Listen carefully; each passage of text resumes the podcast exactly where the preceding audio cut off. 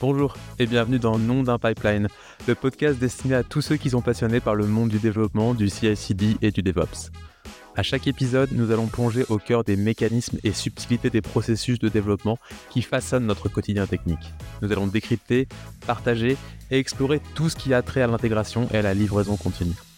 Je suis Julien Donjou, CEO de Mergify, et avec des invités experts, des visionnaires et des professionnels du terrain, je serai votre guide dans cette aventure. Que vous soyez un spécialiste cherchant à approfondir ses connaissances, ou simplement curieux de comprendre les coulisses de ce monde fascinant, vous êtes au bon endroit.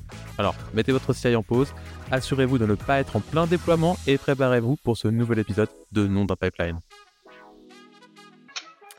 Bonjour et bienvenue dans un nouvel épisode de Nom d'un pipeline et aujourd'hui je suis en compagnie de Aurélien. Salut Aurélien. Salut Julien, merci pour l'invite. Ben, de rien, ça me fait plaisir de t'avoir aujourd'hui. Euh, on va encore parler de plein de trucs cool, de CI, de GitLab, de choses comme ça, des sujets qui te sont très chers. Est-ce que peut-être on va commencer par te présenter Aurélien pour euh, tous les gens qui ne te connaissent pas, et je sais qu'il y en a sûrement.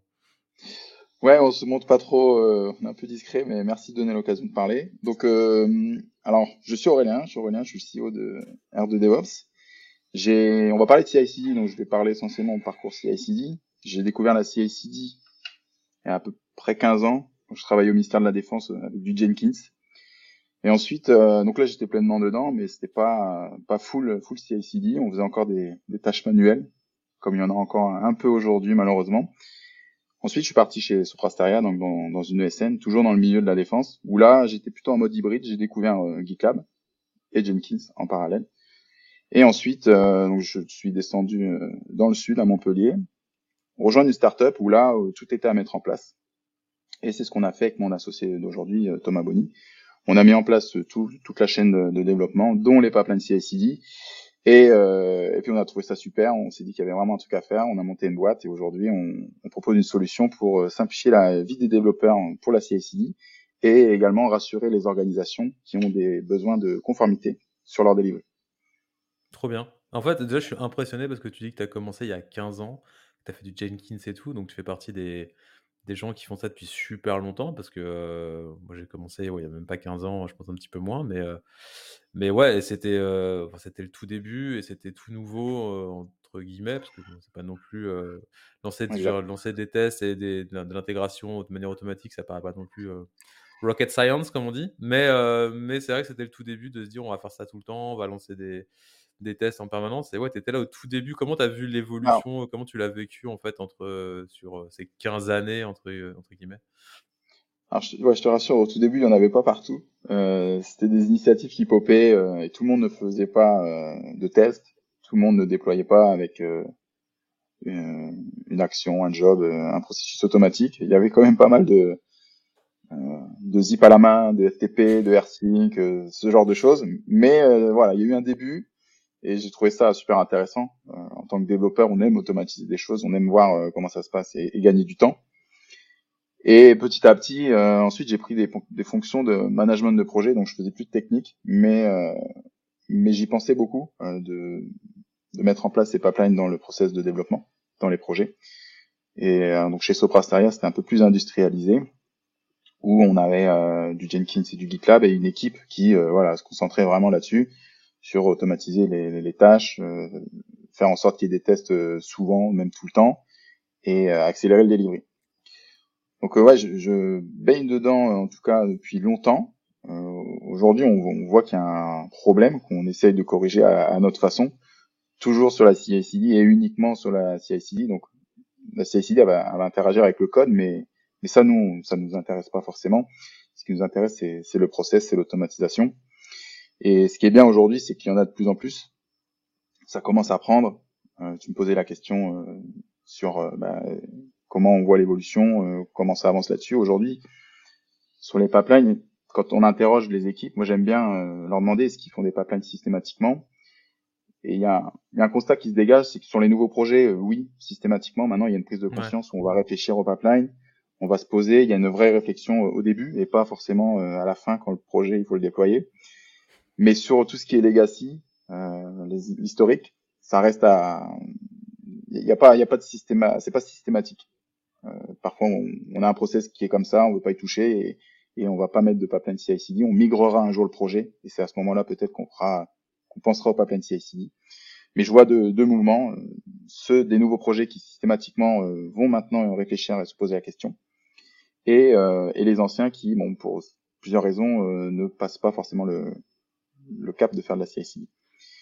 Après, c'est des anciens euh, qui sont maintenus souvent, tu trouves, ou c'est des trucs qui sont là et genre euh, des gens y touchent une fois par mois, ou c'est pas des trucs qui sont encore faits tout le temps? Parce qu'en gros, ce que j'en, ce que j'en comprends dans ce que tu décris, c'est que finalement, on commence à voir de plus en plus la valeur d'automatiser tout ça, de mettre en place du CI et du CD. Et du coup, sur les nouveaux projets, c'est un no-brainer, il n'y a pas trop d'hésitation, on y va. Par contre, mmh sur les anciens, de faire l'investissement. Est-ce que je peux comprendre, investir sur des anciens projets, finalement, c'est peut-être pas le ROI est pas là, on se dit que ça vaut pas le coup. Mais après, ça dépend aussi à quel point ton projet est ancien et maintenu, utilisé et sur lequel tu investis encore. Tu as, raison, il y a ça et aussi dans, dans, la tête, hein, le projet il tourne comme ça, ça marche bien, on va essayer de pas y toucher. Mais ce qui est à construire, ce qui est nouveau, on a plus la place pour se dire, ok, on va on va mettre le pipeline CI/CD, parce qu'il n'y a rien à défaire, tout est à construire.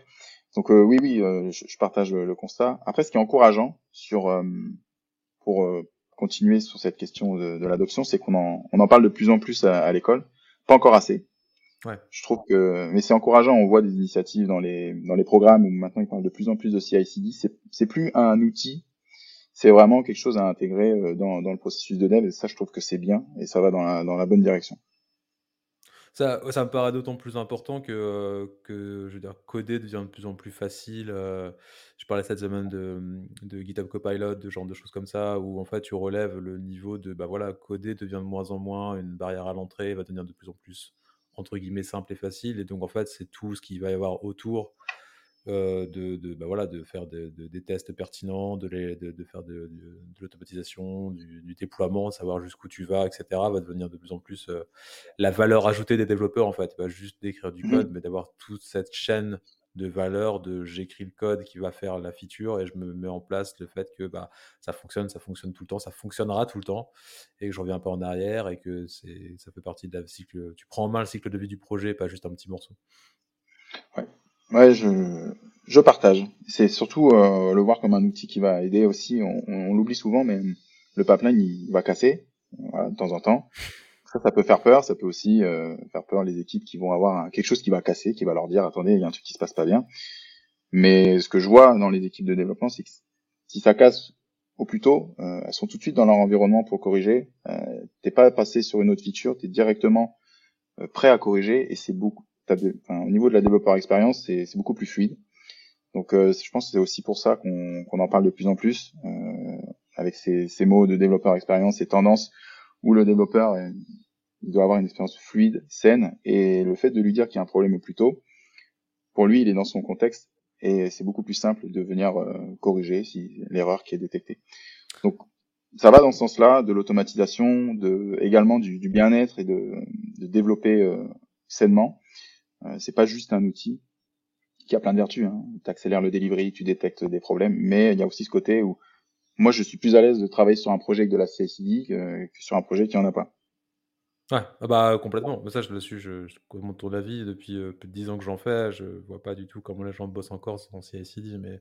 Et tu parles de développeur experience et je trouve ça super intéressant parce que c'est vrai que c'est devenu un petit peu un concept et à la, enfin, entre guillemets à la mode depuis, euh, depuis peut-être 2-3 ans, on le voit de plus en plus. On a des équipes entières mmh de développeurs efficiency qui sont montées dans beaucoup de boîtes de, ou développeurs expérience directement et qui s'intéressent à euh, ce que les développeurs soient efficaces. en fait, si tu réfléchis deux secondes, c'est pertinent si tu embauches des développeurs qui coûtent une, demi-fortune euh, parce que bah, ça coûte cher des, ingénieurs euh, de bon niveau, etc., ce que tu veux de la journée, c'est pas qu'ils passent leur temps à faire des choses à la main euh, dix fois la même chose, mais c'est que tu veux que ce soit efficace, automatisé, qui est juste à, à venir avec leur, leur, gros cerveau, faire des trucs intelligents mmh qui délivrent beaucoup de valeur et pas juste du bricolage sans arrêt. Et, les pipelines de CI/CD sont complètement dans ce pic-là. C'est qu'en fait, tu vas tout le temps en avant, tu passes pas ton temps à retourner en arrière et que si ça casse, ben, tu répares parce que parce que c'est un levier énorme de productivité en fait pour tes développeurs de manière générale et que tu as des équipes dédiées maintenant dans des quand tu commences à avoir des tailles de boîte avec 100, 200, 300 développeurs, ben, tu commences à penser avoir une petite équipe de 2 3 devs qui en fait va être full time sur bah, faire en sorte que pas forcément de maintenir stricto sensu tout le contenu de la pipeline CI/CD parce que c'est aussi la responsabilité des développeurs, mais qui vont mettre de l'huile dans les rouages pour que ça se passe bien. Et ça devient un truc clé à mon sens aujourd'hui. Si tu as une grosse équipe de dev et que tu pas ça, ça marche pas du tout. Quoi. Non, ça, ça marche pas. On a essayé, mais c'est vite le, c'est vite le bazar. Euh, moi, j'aime bien dire que le pipeline, c'est la, c'est la colonne vertébrale de, de son delivery. Donc, comme tu l'as dit, c'est super important, c'est critique. Mais surtout, si ça marche pas, ben, tu, tu marches plus. Si t'as un problème dedans, euh, tu, tu délivres plus, c'est aussi chaos. Donc, c'est un élément qui devient euh, de plus en plus critique euh, dans, dans le processus de dev. Donc oui, il y a des experts, oui, il y a des équipes qui peuvent se monter spécifiques pour mettre en place des pipelines dans des projets. Moi, je pense qu'on peut étendre cette expérience euh, comme on le fait aujourd'hui sur le code.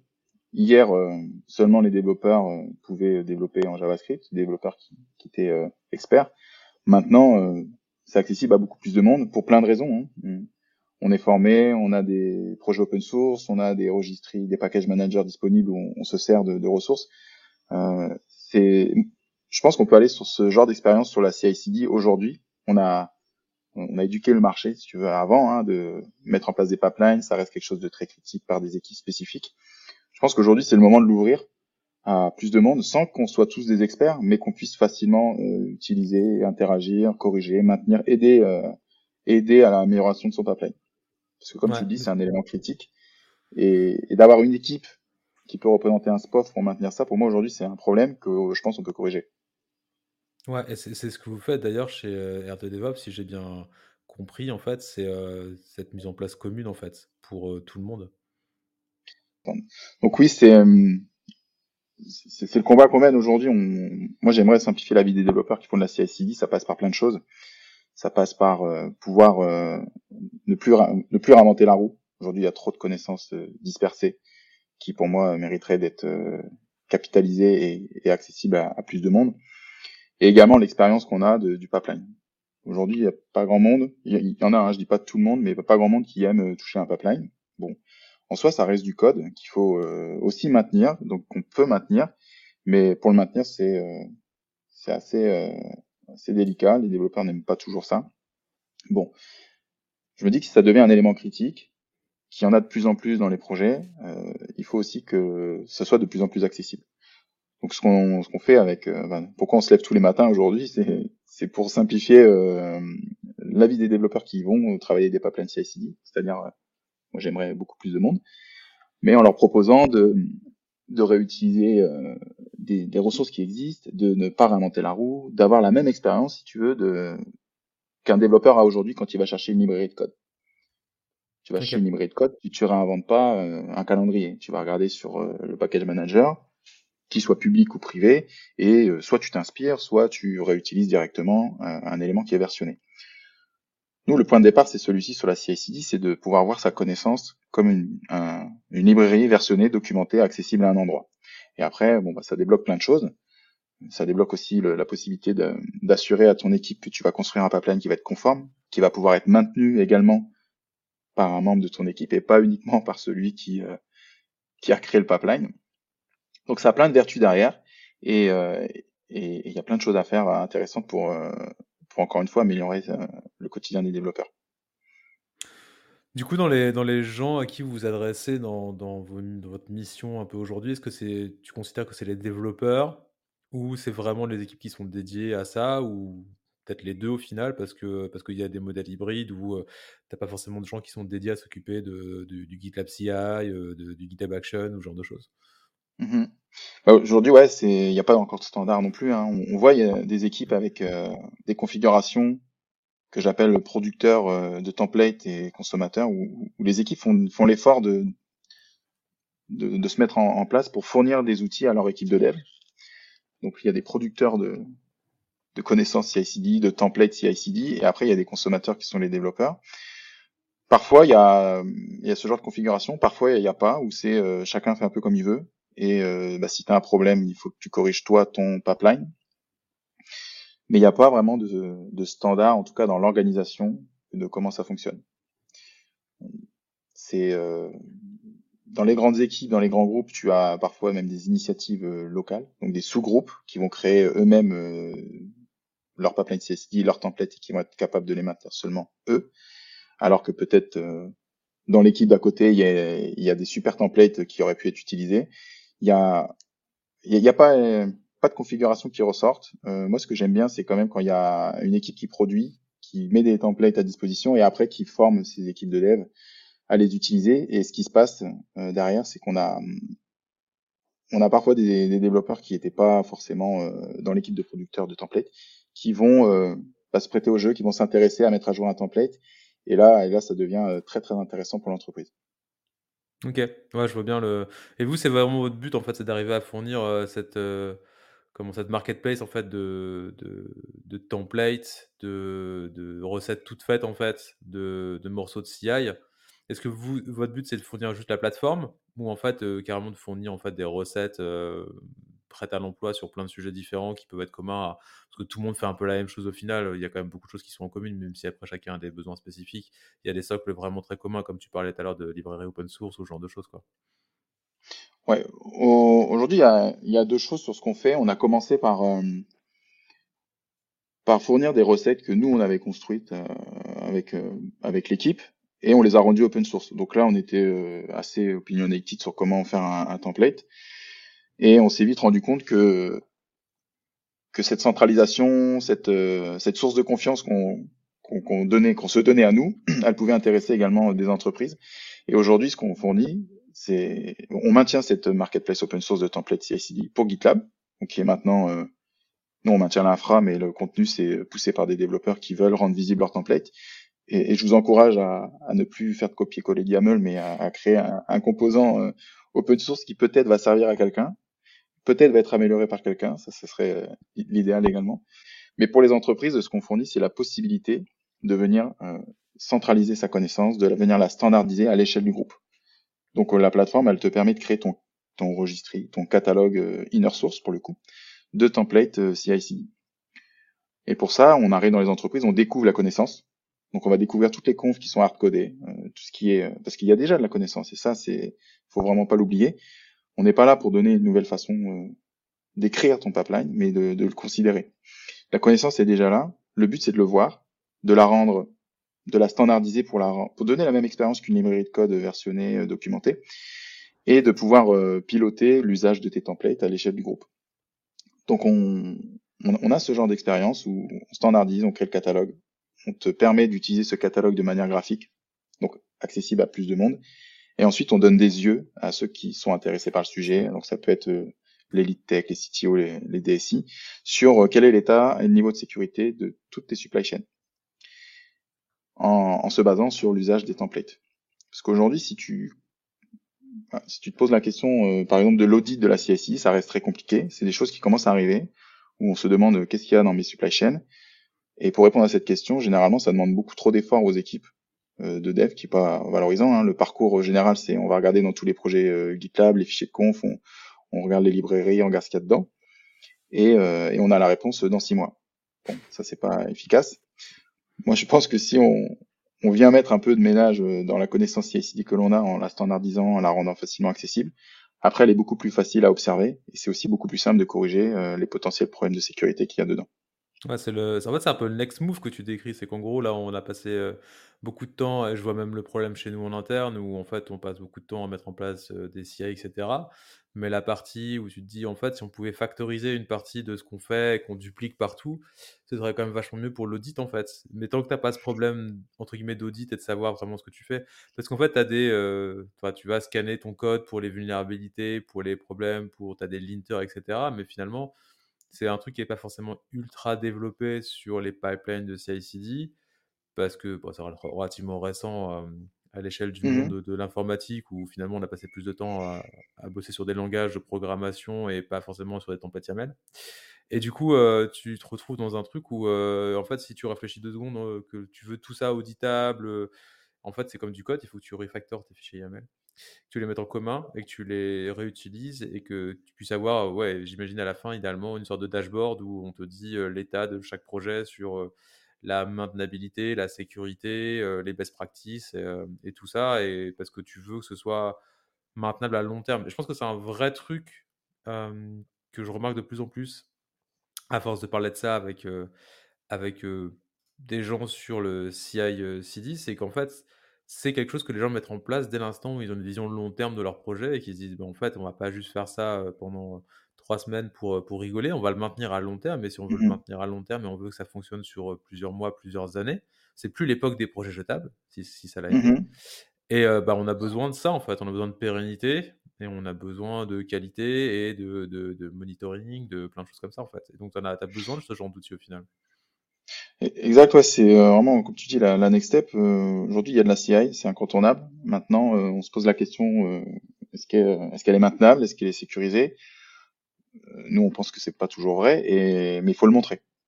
Il faut le montrer, il faut aussi donner des solutions pour rendre ça plus maintenable et lorsque tu prends une expérience d'une, qui est pas nouvelle, hein, mais, qu'on a tous dans des librairies de code, quand tu utilises une librairie de code qui est versionnée et bien documentée, c'est beaucoup plus facile à maintenir qu'un script YAML paumé dans un coin, euh, qui est un peu différent de l'autre script YAML qui fait la même chose, donc euh, une horreur. Mais, mais la première étape, c'est de montrer ce qui se passe pour euh, bah déjà faire prendre conscience que oui, on a de la CI/CD, oui, on en a partout, et euh, oui, elle est compliquée à maintenir. Qu'est-ce qu'on peut faire? Et nous, on est intimement convaincus que en venant standardiser euh, sa CI/CD, eh bien, déjà, on a un pattern commun qui va être plus facilement observable donc on va pouvoir aussi répondre à ces questions qui viennent après de qu'est-ce qui tourne dans ma CI/CD parce qu'on sait interroger le système, il est homogène. Et, donc oui, il y a ce qui est génial, c'est qu'il y a plein de choses à faire, euh, qu'il y a de plus en plus de CI/CD. Maintenant, euh, voilà, nous on est là pour euh, accompagner sur euh, bah, cette prise de conscience au départ, qui est pas toujours évidente. Quand on arrive chez des clients et qu'on on démarre l'audit avec le dashboard qui est proposé dans la plateforme, ils découvrent, euh, par exemple, qu'ils ont 80% de leur CI/CD qui est hardcodé. Mais si je leur montre pas et que je leur dis ou qu'on discute comme on fait là, ils vont dire oui, oui, oui, j'ai de l'hardcodé, c'est normal. Mais en fait, quand tu le vois et que tu, tu te rends compte de la dette technique que ça représente, euh, ça, te, ça te donne envie de passer à, à, de trouver une solution, passer à l'action, de dire comment on peut, on peut aller à la next step. Et nous, bah, on essaie d'accompagner sur aussi cette euh, next step. Ouais, mais ça, ça, ça pas. Et je pense que c'est un problème que du coup vous vous résolvez aujourd'hui principalement pour GitLab, me semble-t-il. Tu m'interromps si je me trompe. Mais il n'y a pas du coup, on en parlait euh, il y a quelques temps, il n'y a pas finalement cette marketplace euh, qu'on pourrait imaginer de recettes un peu toutes faites sur GitLab pour l'instant. Je suis pas un expert GitLab, mais j'ai pas l'impression qu'il y ait ça. Il y a sur GitHub un ersatz de marketplace de GitHub Action qui en fait est un problème parce que, bah, voilà, je vais pas dévoiler un gros secret, mais GitHub commence à justement se poser ces questions-là sur le marketplace. C'est qu'en fait, il y a tout et n'importe quoi. Il y a à boire et à manger. Mmh. ils, sont, Mmh. ils sont en train de monter en ce moment même un nouveau euh, système de partenariat, de, de, validation en fait en amont des actions GitHub pour pouvoir offrir un catalogue d'actions validées, maintenues, qui répond à des critères de sécurité, etc.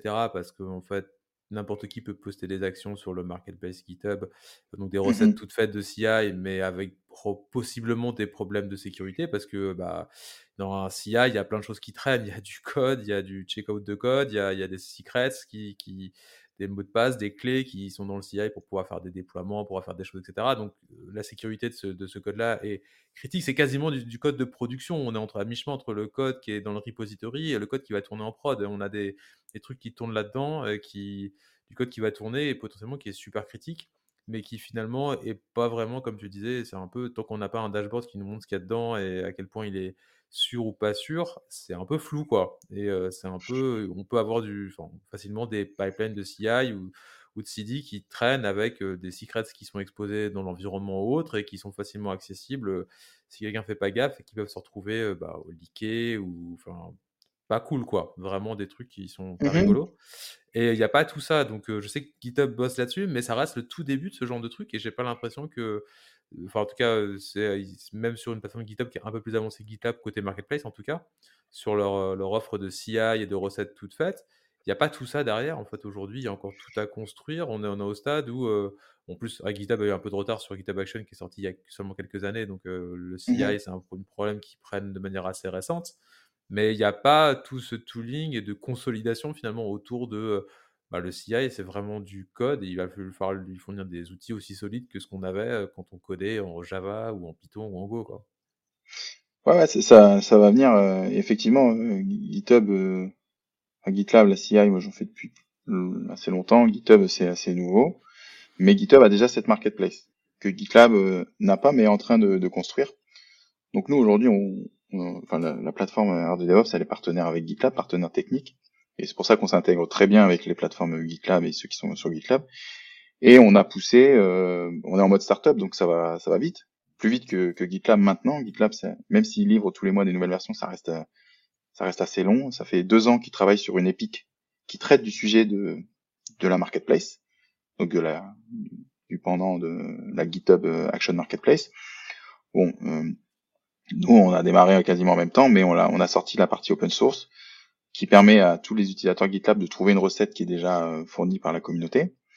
Et euh, on continue sur le côté privé. Et maintenant, on avance sur la facilité d'usage du catalogue et d'observer ce qui se passe. GitHub, euh, on, sait que, alors je l'ai pas dit, mais aujourd'hui on est sur GitLab, la vision elle est agnostique. Donc c'est le, le, pari qu'on fait, c'est de fournir une solution qui va donner une réponse à, bah, peu importe la plateforme de CI que tu utilises en soi, parce que GitHub, même s'ils revoient leur marketplace euh, ils vont commencer à peut-être mettre du contrôle, mettre des choses qui leur appartiennent. Donc, faut aussi faire attention à ce côté de l'open source. Est-ce qu'on va pas le dénaturer en, en ne laissant pas euh, les gens s'exprimer? Ça, c'est, il n'y a pas de réponse aujourd'hui. On me le fait, on me le remonte aussi de temps en temps euh, sur la marketplace open source de DevOps. Euh, comment vous garantissez le contenu? Bah, Aujourd'hui, on, moi, j'ai pas envie de, de faire un peu d'open source, de faire différemment. Donc, on doit laisser la communauté s'exprimer. Par contre, sur les modes de contribution, on a trois modes où tu peux contribuer sur le repo officiel maintenu par euh, l'équipe de DevOps, où là, tu as un pipeline particulier. C'est-à-dire que si tu, euh, tu vas chercher une image Docker en latest, bah, ton pipeline il va dire non. Ou, tu as ce genre de choses qui vont te cadrer sur les best practices pour fournir un template. Où on fait de l'analyse aussi antivirus sur, euh, sur le contenu. Mais tout ça, ça reste public.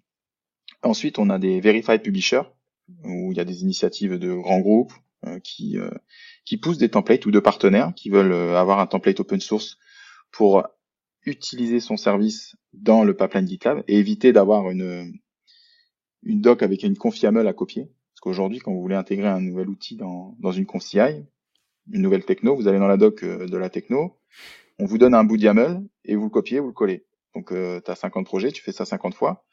Moi, j'ai pas envie de ça. Ce que j'ai envie, c'est que l'éditeur, il, il fournisse un template open source puisque la doc elle, est open, qui le versionne, qui maintient très bien, et euh, qui est beaucoup plus simple à utiliser pour les clients qui vont appliquer ce service. L'expérience, elle serait, euh, je prends le composant, je l'applique dans mes projets, c'est versionné, je suis content.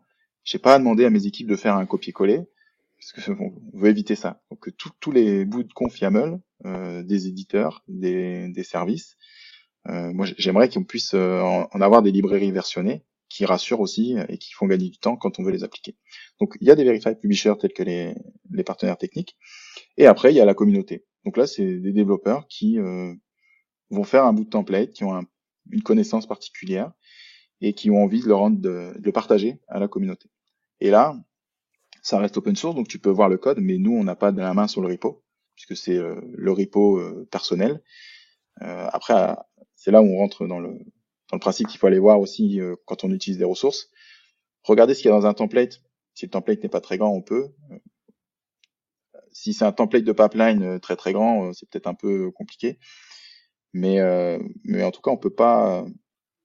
Nous, nous, on vérifie si tu contribues sur le repo officiel parce que tu as des règles. Mais après, le reste, il faut, je pense, laisser aussi la communauté s'exprimer et, après se réguler. Ouais, ça c'est un problème de fond de toute façon que tu retrouves aujourd'hui sur des bibliothèques open source où en fait euh, tout le monde installe des bibliothèques euh, qui viennent de droite à gauche, que ce soit de PyPI en Python, de NPM en JavaScript, etc. Et en fait tu fais euh, énormément confiance en fait bah, à ce que tu vas télécharger et installer dans ton dans ton pipeline et dans ton code en prod à la fin parce que tu n'as pas le temps d'auditer et tu n'as pas les moyens d'auditer tout ce que tu vas utiliser en bibliothèque open source. Donc, tu as forcément une part de confiance auprès de la communauté pour qu'il n'y ait pas de code malveillant ou malicieux. Mmh euh, et, donc, tu dois arriver à la même chain of trust finalement sur la partie euh, pipeline CI. Ça me, paraît, ça me paraît un peu évident et tu dois du coup partir du principe que. Et ça va être un vrai boulot en fait de soit trouver, comme tu disais, des trucs qui sont publié par des partenaires, par des éditeurs bien précis, et tu sais que dans ce cas-là, bah, tu fais confiance parce que c'est ton fournisseur quelque part. Et si la mmh communauté est ton fournisseur, il faut que tu fasses confiance à la communauté derrière, tant que tu n'as pas d'intermédiaire qui valide et qui tamponne quelque chose comme étant sûr. Ouais, exact. Non, c'est tout à fait le cas. On regarde ce qui se passe dans les, dans les dépendances du projet, du code. Nous, on a envie de regarder ce qui se passe dans, toutes les dépendances CSID. Et, et, et, quand tu poses la question, je sais pas si ça t'arrive, mais moi, ça m'arrive souvent. Je demande est-ce que vous, vous vérifiez, comment vous vérifiez ce que vous buildez? Euh, donc là, on me sort plein de choses. Euh, on vérifie les images, euh, on fait du trivi, on fait plein de choses. Mais quand je leur pose la question, comment vous vérifiez ce qui vous sert à builder ou à livrer, là, parfois, je suis pas compris. Donc peut-être je pose mal la question, mais la question c'est est-ce que vous vérifiez ce qui vous sert à, à lancer vos tests, ce que vous mettez pour exécuter des tests? Et là, c'est assez nouveau. Il y a certains qui regardent, il y a certains qui font attention qui ont des registres privés, par exemple, euh, sur les outils TI. Donc déjà, ils ont ce, ce, côté, on va pas chercher des images euh, n'importe où. Donc c'est bien, il y a, y a des initiatives qui, qui sont en train d'émerger, ce genre de choses. Euh, du templating également. Quand j'entends ce genre d'initiative qui démarre, moi ça m'intéresse beaucoup, parce que c'est des personnes qui ont senti le problème, essentiellement le problème de réinventer la roue ou de faire du copier-coller.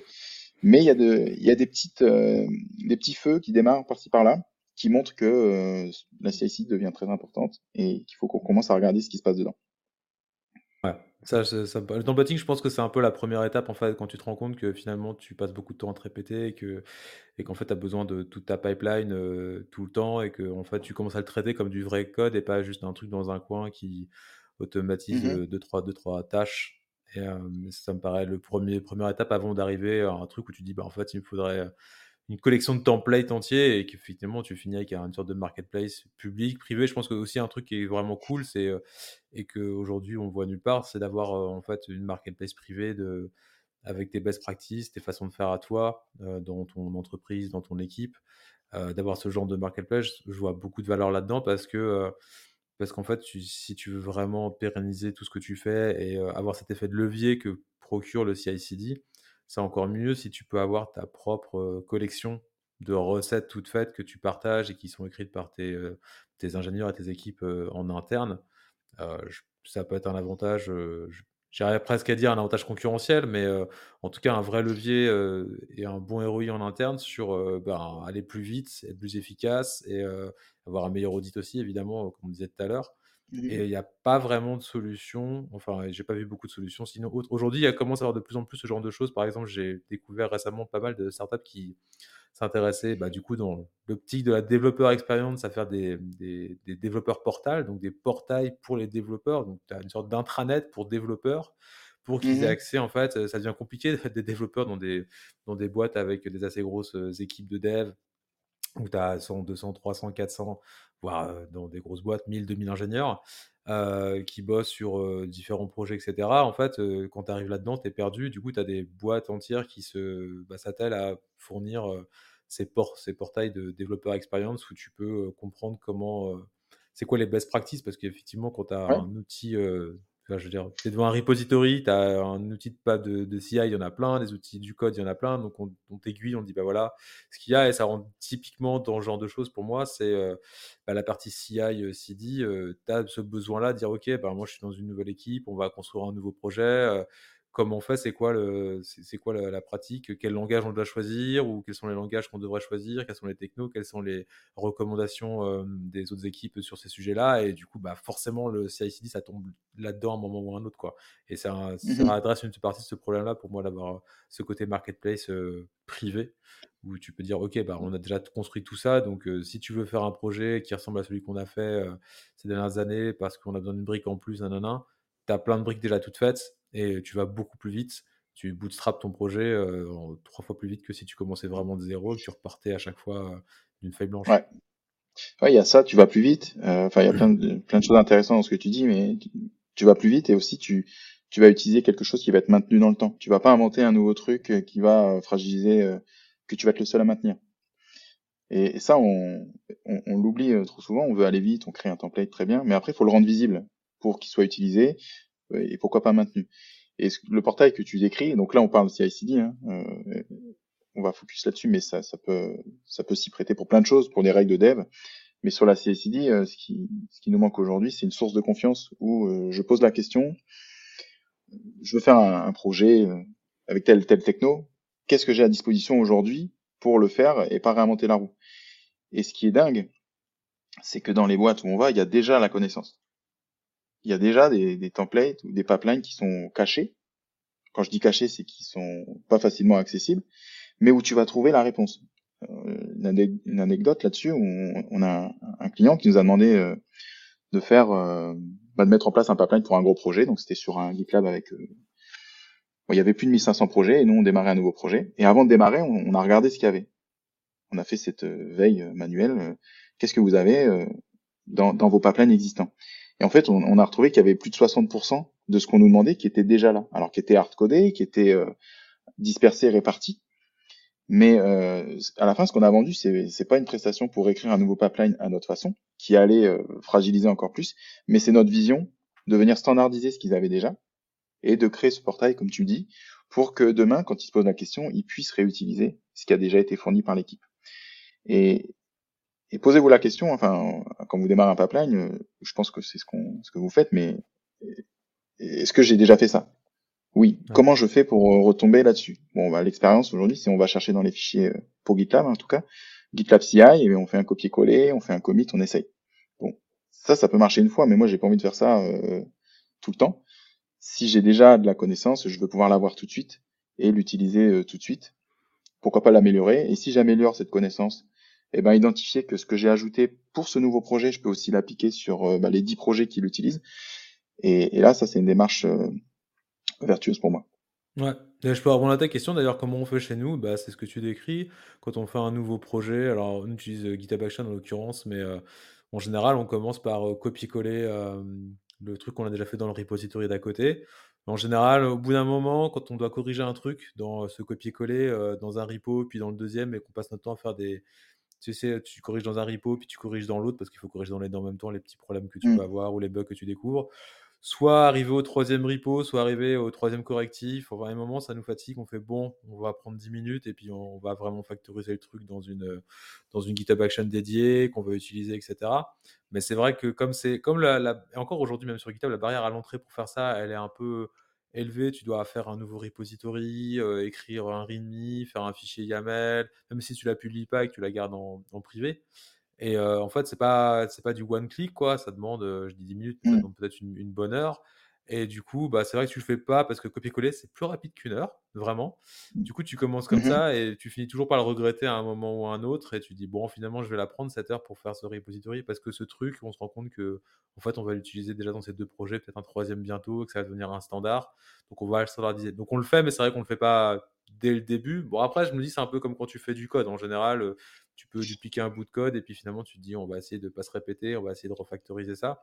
Mais l'expérience de factorisation, elle n'est pas si fluide que ça non plus aujourd'hui, euh, que ce soit, je pense, chez GitHub ou chez GitHub. C'est pas, c'est pas du tiens, j'ai ce bout de code en commun, mettez-le dans un template en commun. Bah, c'est pas super évident. Il y a sûrement encore beaucoup de boulot à faire là-dedans pour, euh, enfin, beaucoup de boulot, beaucoup d'efforts à faire, je pense, pour améliorer les produits en général, pour que ce soit encore plus facile pour les équipes d'ingé de que ce soit un no-brainer de dire ok bah ça ce bout là je le mets en commun bim j'utilise deux trois quatre fois trop facile euh, je le fais tout le temps parce qu'en fait c'est ça le coup dans du code tout le monde sait le faire tu sors ton ton éditeur de code et puis euh, tu fais une fonction tu factorises mais en fait ça devient dès que tu passes en mode un peu infrastructure il faut des repositories, des machins pour entreposer les mmh templates et tout. Ça devient vachement plus compliqué. Il n'y a pas encore ce truc euh, hyper facile. J'espère que ça arrivera ces, ces, prochaines années et que ça va s'améliorer de plus en plus.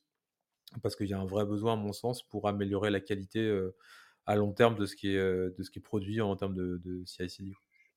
Ouais, là-dessus, c'est vrai qu'il parfois c'est plus facile d'écrire moi, je crois vraiment qu'on peut simplifier ça et, ce qu'on fait, c'est qu'on découvre ce qui existe et on aide à, à templétiser parce que je pense que c'est la bonne démarche. Mais c'est pas obligatoire. Parfois, on me dit, euh, mais moi, je suis pas d'accord. Il faut pas tout templétiser. Ben, moi aussi, je suis d'accord. Il faut pas tout templétiser parce qu'au départ, as, tu, tu vas tu vas faire un bout de code au départ. Donc, tu peux avoir du hard codé quelque part qui va servir. L'idée, c'est de savoir qu'il existe et que si tu veux l'utiliser et le pérenniser, là, tu te poses la question, bon, maintenant que j'ai un bout de code qui me sert une fois, sur un projet qui n'est pas un projet draft, euh, est-ce que je le laisse comme ça? Ou est-ce que j'en crée un template versionné avec les vertus que ça apporte? Ben ça déjà pour le voir, c'est compliqué. Dans une, dans une organisation euh, GitLab ou GitHub, si tu as 1000 projets, identifier ça, c'est compliqué. Mais c'est bien d'avoir du hard-codé. Et je vais, je vais dire pourquoi. Hein, je suis convaincu de ça. On a du hard-codé à certains moments où dedans, il y a, y a des super trucs. Et, et c'est ce qui permet d'innover. Si tu vas vite, tu crées un bout de, de template, tu, tu vas le faire en hard-codé. Il faut pas forcément mettre cette barrière tout de suite, comme tu le dis, hein, euh, où c'est compliqué, il y a toujours un effort à faire pour créer un template. Dans R2 DevOps, il y a un effort également à faire qu'on qu'on essaye de simplifier parce qu'on sent que ça peut être une friction. Mais on peut pas demander de faire un template tout de suite alors que toi tu veux faire un bout de, YAML pour une tâche précise. Donc il faut pas freiner cette innovation et il faut laisser euh, les gens s'exprimer en faisant du, du hard codé. Mais après il faut pouvoir l'identifier et si tu, tu penses que c'est quelque chose que tu veux euh, capitaliser, te donner le moyen de créer un template et de l'appliquer sur plusieurs projets. Ouais. Et tu parlais tout à l'heure de, de vos clients ou des équipes où vous intervenez. Est-ce que tu vois un pattern commun sur ces équipes-là, sur, ces, sur, vos clients par exemple, ou euh, en termes de taille, de secteur, de façon de travailler de... Je me demande un petit peu euh, qu'est-ce qui différencie aujourd'hui les, euh, les boîtes qui sont plus avancées que les autres, en tout cas de ce que vous voyez sur ces sujets-là, s'il y a des, des choses particulières que tu as notées? Ouais, alors les clients ou les clients de la plateforme, donc euh, la plateforme, elle te permet de créer ton catalogue privé, euh, d'avoir un éditeur graphique pour créer ton pipeline et d'avoir ce dashboard qui, euh, qui te donne des infos sur la sécurité et la maintenabilité de ta CI/CD à l'échelle. Donc eux, c'est plutôt des grands groupes. Ça va être des ESN, ça va être des, des éditeurs. Les startups, bon, on a une version limitée qui peut correspondre aux startups, mais elles, elles n'ont pas forcément encore ce besoin de standardiser, d'observer.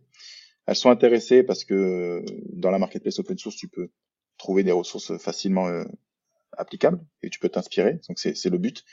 Mais voilà, nos clients, c'est plutôt des clients qui sont aujourd'hui sur GitLab, qui ont euh, tu démarres à 50 projets jusqu'à beaucoup plus, mais quand tu as trois projets ou cinq projets, c'est pas grave si tu fais un peu de copier-coller, euh, t'as pas envie de le maintenir, euh, bon, ça, ça, peut se comprendre. Et puis si tu veux te poser la question qu'est-ce que j'ai dans ma CI/CD, ben, tu, tu, te prends 20 minutes et puis tu vas regarder les 5 fichiers de conf. C'est acceptable. Quand tu as 1000 projets qui sont répartis dans 10 euh, équipes, pas au même endroit, euh, quand tu veux te poser la question, euh, c'est très très long. Et, là, la standardisation, le fait de voir autrement la CI/CD pour gagner du temps et, et, rassurer sur la conformité du delivery, elle est, elle est beaucoup plus pertinente. On a également des entreprises qui ont des, des soucis de compliance pour euh, passer par exemple des certifications sur euh, le Secnum Cloud par exemple.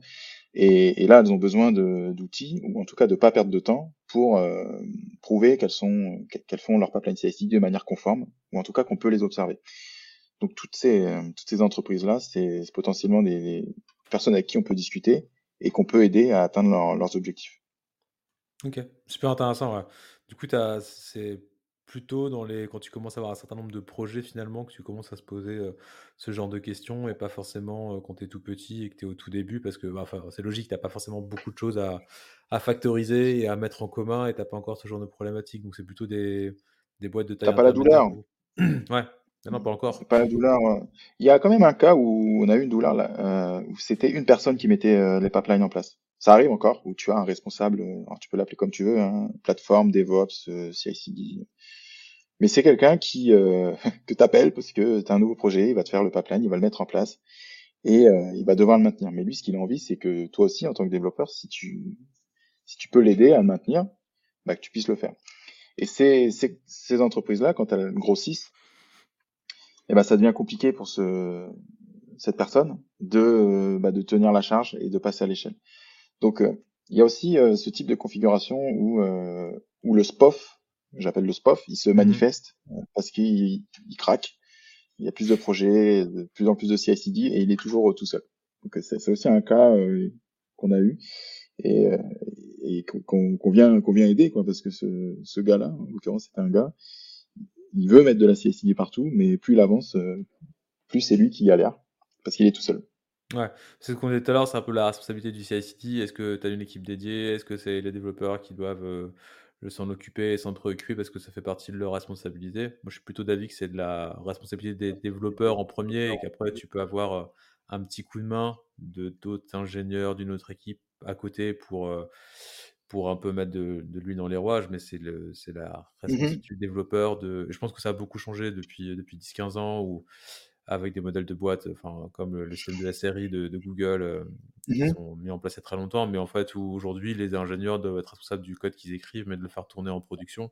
Et donc, du coup, le, ben, le, le, test, l'intégration, le déploiement, l'observabilité de leur code, de comment ça fonctionne, de s'il y a des incidents, ça va le corriger, et c'est pas un, un, admin système ou je sais pas quoi de s'occuper de la production, mais au développeur parce que c'est son code qui tourne euh, en live et que ça fait partie de toutes leurs responsabilités. Alors évidemment, c'est beaucoup de boulot et beaucoup de connaissances, mais c'est aussi là où je pense que tu as des ingénieurs qui ont vraiment euh, de la valeur, c'est euh, sur la chaîne complète. Après, tu peux ne pas avoir de l'expertise dans tous les domaines, et donc tu peux avoir des gens mmh plus experts sur des parties comme euh, le CCD, l'observabilité, la sécurité, etc. Mais il te faut absolument des gens qui soient de très très bons généralistes de A à Z, et ça inclut tout le cycle de vie, encore une fois, de l'application. Ouais, et puis le développeur, il est au plus près de, du, du produit qu'il développe. Donc euh, si, si ça se parle pas, peut-être il va pas être l'expert. Euh, on va parler YAML parce que bon, là on parle de GitLab et GitHub, on va dire que c'est, mm. on, va focus là-dessus. Mais c'est quand même lui qui va avoir le, besoin. Et si ça communique, alors si c'est le faire, tant mieux. Mais si ça communique bien avec euh, les ops dans, dans ce cas-là et qui travaillent ensemble, enfin, moi c'est ce type d'équipe que que je vois qui marche très bien. Ouais.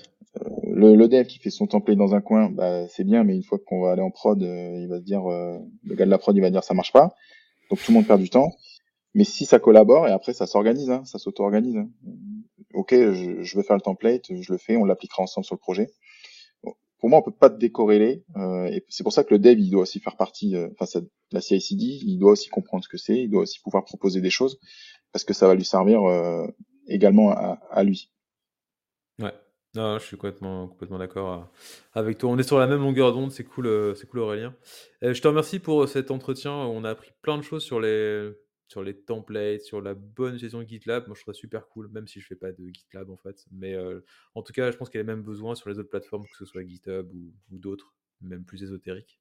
Parce mmh. qu'il y a encore beaucoup de choses à construire autour de ça. Et, c'est super cool de voir que bah, vous faites ça chez vous déjà et que vous êtes vous apportez votre pierre à l'édifice de l'amélioration des, des CI/CD et, tout ce qui s'ensuit. Donc c'est vraiment cool. Je te remercie pour ça et pour ton, ton partage euh, aujourd'hui. C'était vraiment sympa de t'avoir. Bah, merci euh, d'avoir euh, de m'avoir invité, m'avoir donné la parole. Et bah, écoute, à une prochaine quand tu veux. Et n'hésite pas à aller sur GitLab, tu verras, c'est l'expérience est beaucoup plus de plus en plus simple. Cool. Bah, merci Aurélien. À la prochaine. Salut Julien. Bye. Et voilà, c'est la fin de cet épisode. Un grand merci à vous de nous avoir écoutés aujourd'hui dans cette exploration du monde fascinant du DevOps. Si ce podcast vous a plu, n'hésitez pas à le partager, voire à me laisser un avis, voire à me laisser 5 étoiles sur votre plateforme de podcast préférée. Ça m'aiderait énormément et ça fait toujours plaisir. Restez connectés pour encore plus de découvertes, d'astuces, de témoignages inspirants dans les prochains épisodes. Et d'ici là, ben, gardez vos pipelines fluides et votre CI bien affûté. A très bientôt pour une nouvelle aventure au cœur du CI-CD.